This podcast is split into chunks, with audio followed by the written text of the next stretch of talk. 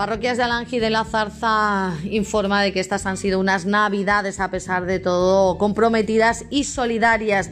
Gracias a todos los que con vuestra aportación estáis haciendo realidad que nuestra Iglesia, a través de Cáritas Diocesana Mérida Badajoz, responda a las necesidades de los más vulnerables. Nos informan que en la campaña Unas Navidades Solidarias aquí en Alange se han recaudado 2.174,73 euros.